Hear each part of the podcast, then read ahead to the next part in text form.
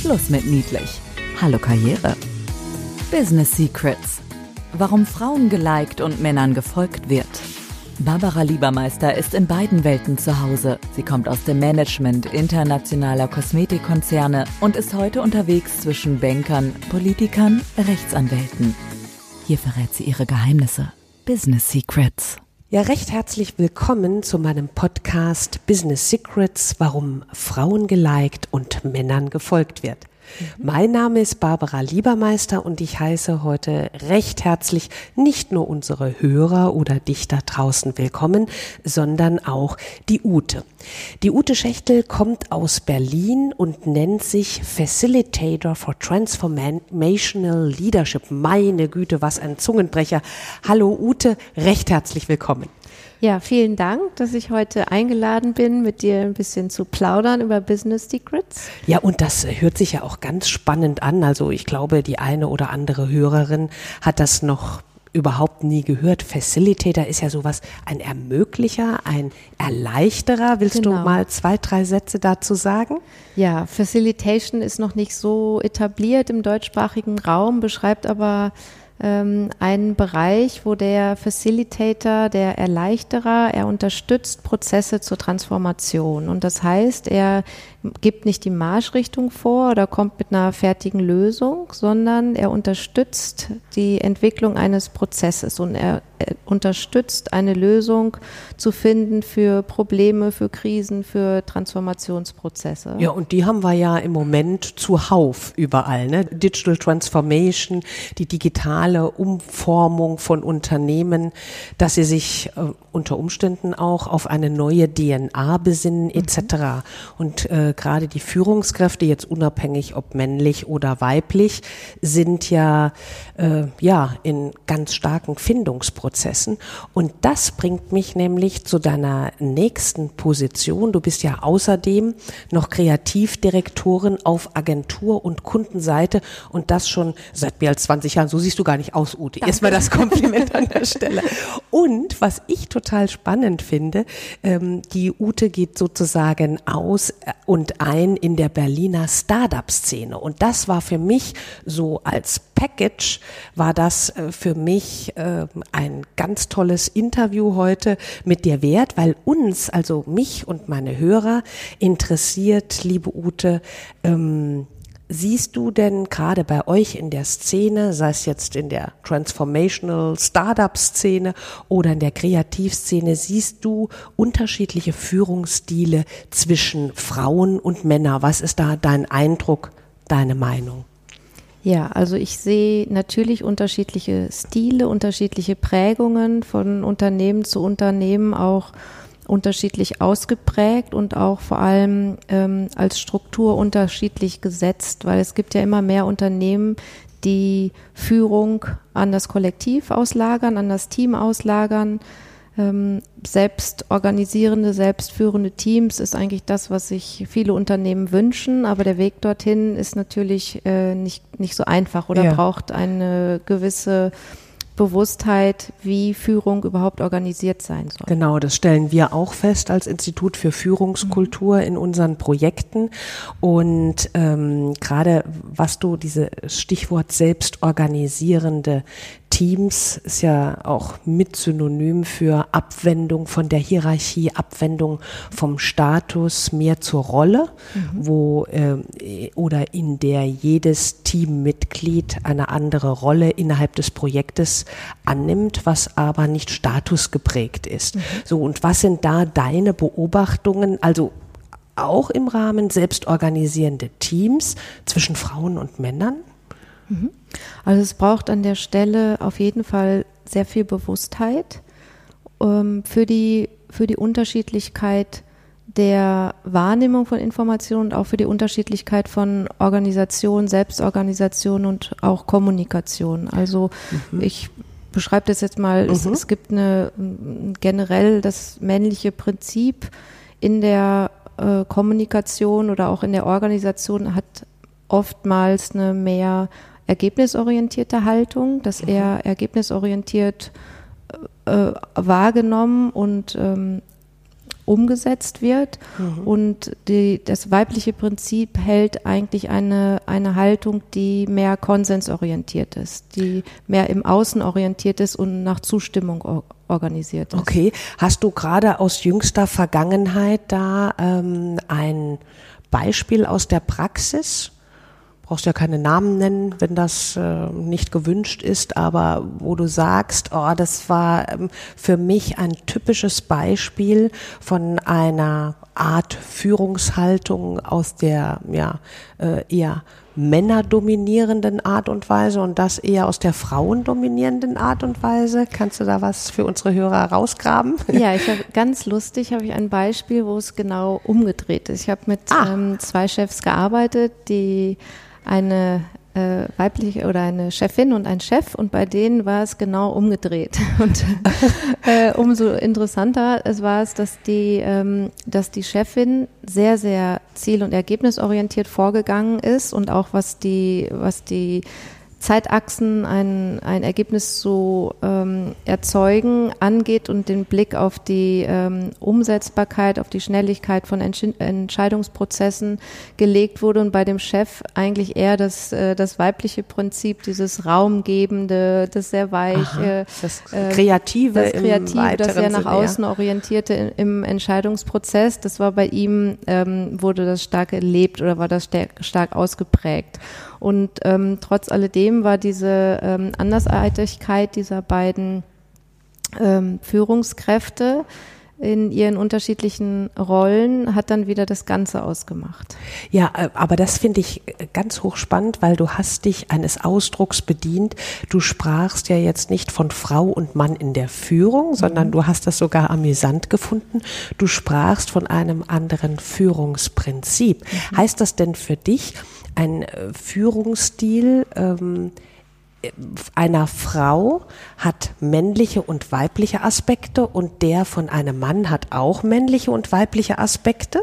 Ja, genau. Und das ist ähm, also meine Betrachtung an der Stelle ist die, dass wir natürlich alle männliche und weibliche Energien in uns vereint haben und wir haben äh, eine stärkere Ausprägung in die eine oder die andere Richtung und haben durch unsere äh, Prägung und unser Elternhaus haben bestimmte Prinzipien und Aspekte in uns kultiviert. Und Ach, dann können wir uns an der Stelle schon merken, du, ähm, weil die Insa, die wir letztens hatten zum Interview, die hat was Ähnliches gesagt. Die sprach über Identität und Marken und die sprach auch von weiblichen Prinzipien, von männlichen Prinzipien. Das heißt, ähm, jeder Mann vereint in sich sowohl das eine und das andere, den weiblicheren und den männlichen Führungsstil, aber eine Frau auch. Und du behauptest sogar, äh, dass das zum Teil anerzogen ist oder sind es auch Persönlichkeitsaspekte, die dir in die Wiege gelegt wurden und wo dann vielleicht auch die Erziehung noch ihr Übriges getan hat. Wie siehst du das? Ja, natürlich sind wir alle das Ergebnis von also Herkunft, Prägung, Erziehung und ähm, unserer eigenen Bewusstheit.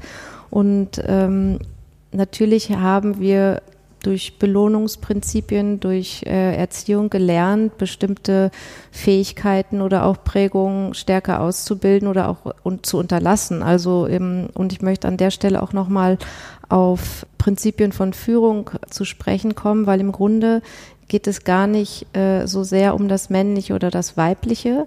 Es geht im, in erster Linie auch drum, immer, wer ist der Machtgeber, wer ist der Machtnehmer. Und das kann von Frau zu Mann und hin und her äh, auch in der Beziehungsführung natürlich immer wechseln. Mhm. Und, ähm, und das muss nicht an einem in einem äh, Gender festgemacht werden. Also es kann ähm, die die Frau in einem Team kann die Machtgeberin für das gesamte Team sein mhm. und da können in dem restlichen Team können von mir aus auch nur Männer sein, die diese Macht ähm, annehmen und dadurch in ihre äh, in ihre Umsetzung kommen. Das kann mhm. aber genauso gut umgedreht sein. Und denkst du, dass da der Unterschied ähm, oder dass das in selbstorganisierenden Teams äh, stärker ist, dass Männer eher eine Frau mit starkem Machtstreben oder einer stärkeren Rolle ähm, annehmen als in hierarchisch geprägten Strukturen?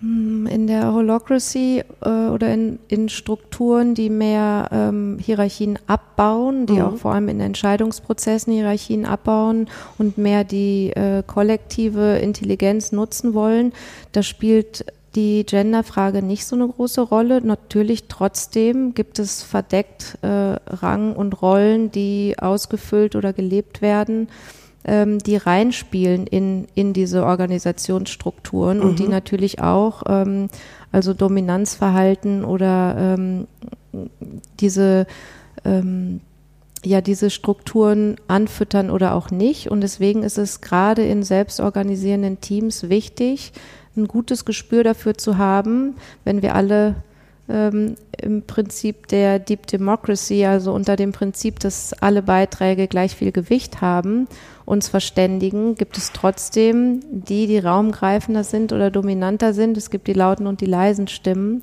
Und es ist an der Stelle eine Kunst, alle Stimmen einzuladen und die Intelligenz der Gruppe beim Entscheidungsprozess zu befördern. Oh, das ist ein wunderschöner Satz, den du geprägt hast. Wie hast du dich ausgedrückt, die Stimme der anderen einzuladen? Ja. ja?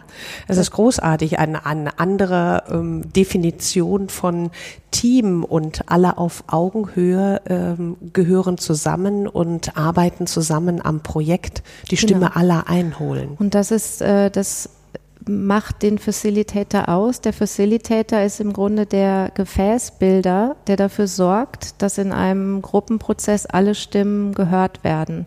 Und er unterstützt und befähigt auch die Stimmen, die leise sind oder normalerweise weggedrückt würden, auch die unangenehmen Stimmen ähm, sichtbar zu machen, um dann ein, ein größeres oder kompletteres Bild der Information zu haben, die in dieser Gruppe zirkuliert. Okay, und ähm, das heißt, du betreust, wenn ich das richtig verstehe, als Facilitator auch ganze Teams? Genau. Okay, und das schaust, dass jeder auf seine Kosten kommt oder dass jede Stimme gehört wird. Ja. Und zwar mit dem, mit der Haltung, dass die, äh, das Bewusstheit die Gruppe braucht. Also, also wir kommen zu besseren Ergebnissen, wenn wir die Intelligenz von mehr Leuten einladen. Mhm. Das heißt, ähm, die Wahrscheinlichkeit, dass ein wirklich äh, nachhaltiges Ergebnis erzeugt wird, ist größer, wenn, wenn ich alle Stimmen einsammle. Dann ja. ist auch leichter zu unterscheiden, das brauchen wir, das brauchen wir nicht. Oder mhm. ähm, und deswegen ist es von größter Bedeutung, dass in Teams eine Haltung herrscht von Deep Democracy nennen wir das, also von tiefen Demokratie. Und das heißt, äh, der, der spricht, ist der Lehrer. Ach schön. Und mhm. Jeder ist gleich viel wert in dieser Runde, in diesem Moment, in dem wir uns äh, zusammenfinden. Okay. Und jeder, der, der, der spricht, ist der Lehrer. Das ja, ist auch ein großartig. Und so kann, können natürlich auch alle Talente auf den Tisch kommen. Und das ist ja das, was gerade heterogene oder unterschiedliche Teams ähm, gerade im digitalen Zeitalter, in der Schnelllebigkeit, wo schnell disruptive, also komplett neue Ideen geboren werden müssen, auszeichnet. Ja. ja. Psst, Business Secrets ich habe das jetzt schon so für mich mitgenommen. Also deine Beobachtung ist, je selbstorganisierender ein Team funktioniert, je ähm, weniger hierarchisch ein Unternehmen funktioniert, ähm, was ja in der Agenturszene gang und gäbe ist, ja, oder in der Startup-Szene in Berlin, dann sagst du, umso irrelevanter ist das Geschlecht. Das habe ich schon für mich mitgenommen an der Stelle. Äh, also ein Tipp für alle unsere Hörerinnen ähm, und Hörer, wenn ihr in selbstorganisierten Teams arbeitet, umso weniger relevant ist äh, das Geschlecht. Wie sieht das denn aus deinem Blickwinkel aus? Welche Macht haben denn die Digital Natives, also die Nachfolgegenerationen, die nach 1990 geboren sind, die mit diesen Digital Devices, mit den Smartphones groß geworden sind, im Verhältnis zu uns Digital Immigrants oder ähm, also die äh, 1960 Geborenen, ähm, würdest du sagen, äh, da ist, ist in selbstorganisierenden Teams auch unerheblich, welches Alter du hast oder ob du des Digitalen mächtiger bist oder weniger mächtig? Ja, also die, die Frage ist immer die der, der Wertschätzung. Wenn ich äh, in einem Team beitrete, wo ich die, wo ich Wertschätzung habe für meine Teammitglieder, es spielt es keine Rolle, ob, ob ich ein, ob ich mehr Männer oder Frauen im Team habe und es spielt auch keine Rolle, wie alt sie sind. Also diese ähm, Genderfrage kann man genauso halt auch aufs Alter ausdehnen. Mhm. Und ähm, entscheidend ist einfach bei den Digital Natives nur, wie weit sind sie nicht mehr abgelenkt von mhm. den äh, von der Technik. Also wenn man nicht so ähm, tech-affin ist, dann bringt es einen vielleicht manchmal durcheinander oder kommuniziert man anders, weil man mit den Umständen der Technik noch beschäftigt ist. Auf der anderen Seite muss ich natürlich sagen, ähm, ist es eine große Kunst, wenn man einen Großteil seiner Kommunikation über äh, Technical Devices laufen lässt, dass man noch die Feinheiten der Kommunikation gelernt hat und noch feinfühlig ist für die zwischenmenschliche Kommunikation und die Signale, die ausgesendet werden. Mhm.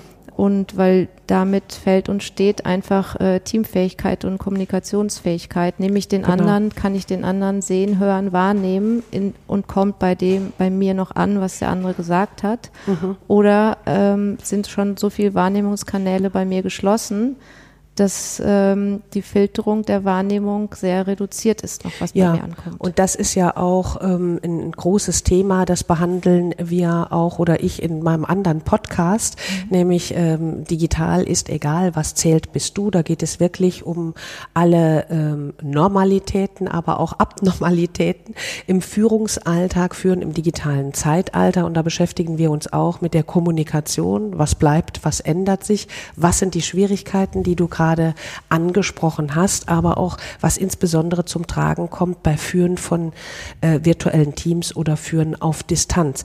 Mich würde noch was anderes interessieren und zwar, ähm, ich hatte vorhin ähm, feststellen dürfen, als wir uns vor dem Podcast, vor der Podcast-Aufzeichnung unterhalten haben, du hast ja auch eine ganze Weile in New York gelebt. Mhm.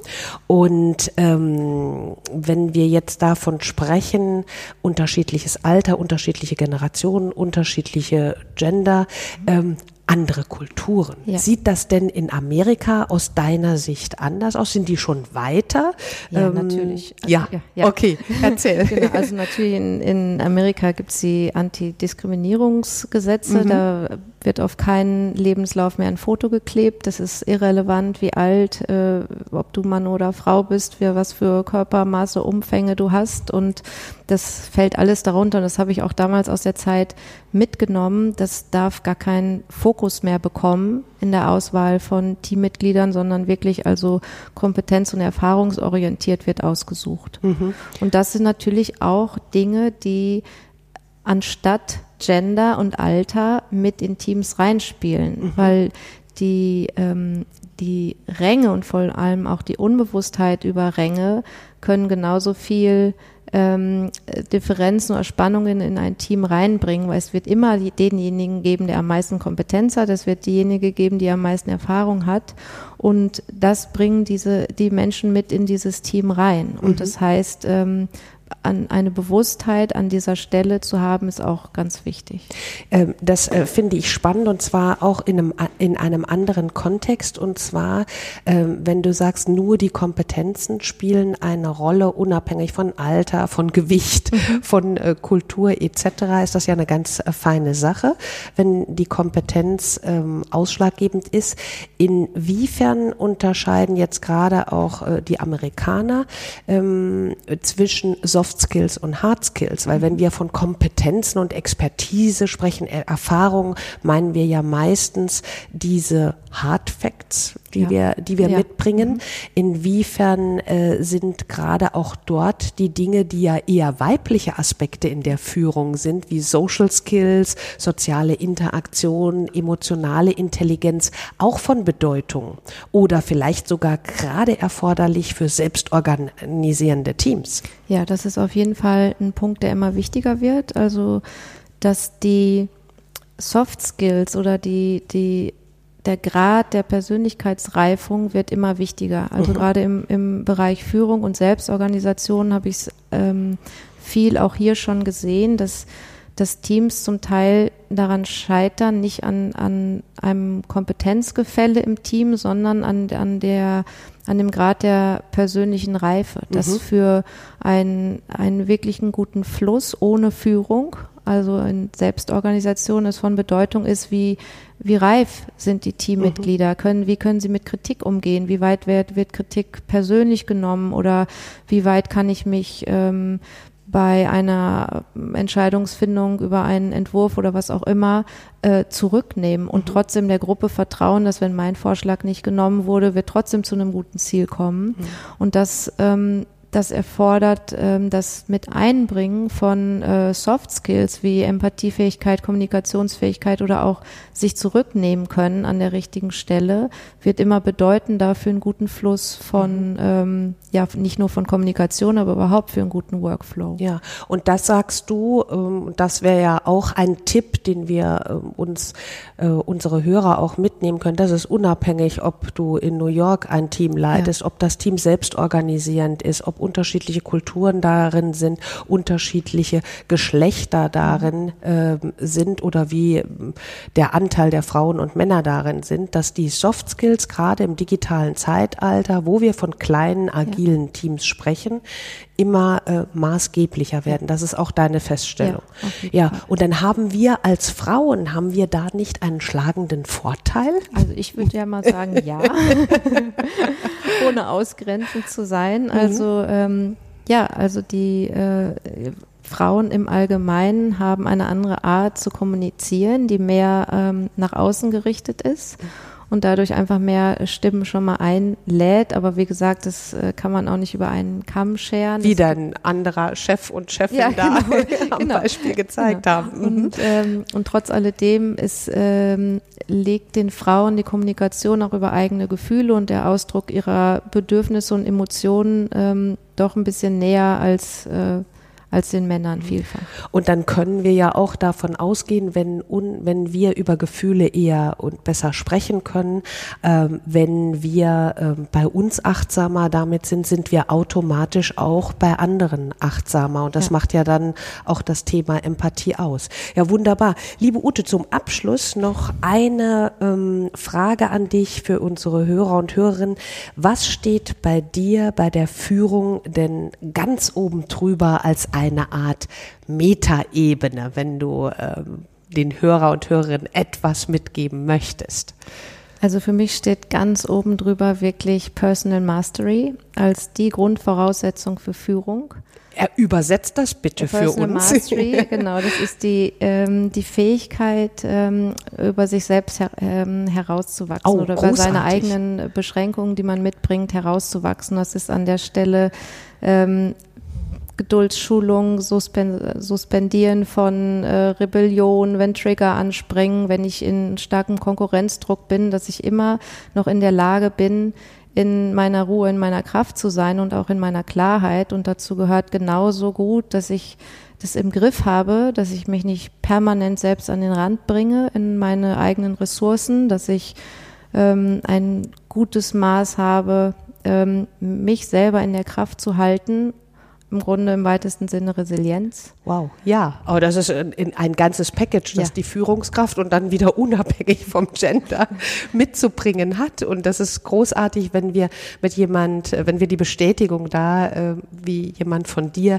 erhalten. Und da möchte ich noch eins ja, hinzufügen. Gerne. Also es gilt nicht nur die, ähm, die Meisterschaft über sich selber ähm, äh, voranzutreiben oder auch ähm, schon auf dem Weg zu sein, sondern natürlich auch dass ich eine Haltung kultiviere von grundsätzlichem Respekt und Wertschätzung für den Gegenüber. Und das spielt keine Rolle, welcher Gender oder Kultur oder welchen Alters der es Gegenüber hat, sondern einfach, dass ich für mich selber und für meinen Gegenüber und auch für die alle, die draußen sind, die Kunden, die Natur, dass ich eine wirkliche tiefe Wertschätzung empfinde und aufrechterhalten kann. Ja, das ist ein großartiger Schlusssatz. Ganz recht herzlichen Dank, Ute, ähm, für dieses tolle Gespräch mit dir, für, dass wir deine Erfahrungen teilen durften. Und an euch alle ein herzliches Dankeschön fürs Zuhören. Wenn ihr Anregungen habt, Fragen habt oder ein Thema gerne von uns hier behandelt haben wollt, äh, zögert nicht zu schreiben an b.liebermeister.ifidz für ifitz, mein Institut.de und ich freue mich ähm, ja, auf euch schon beim nächsten Mal. Ganz herzlichen Dank. Business Secrets, warum Frauen geliked und Männern gefolgt wird. Mehr Geheimnisse gibt's in den Büchern von Barbara Liebermeister. Effizientes Networking und digital ist egal. Oder online. Barbara-Liebermeister.com. Business Secrets. Psst. Weiter sagen.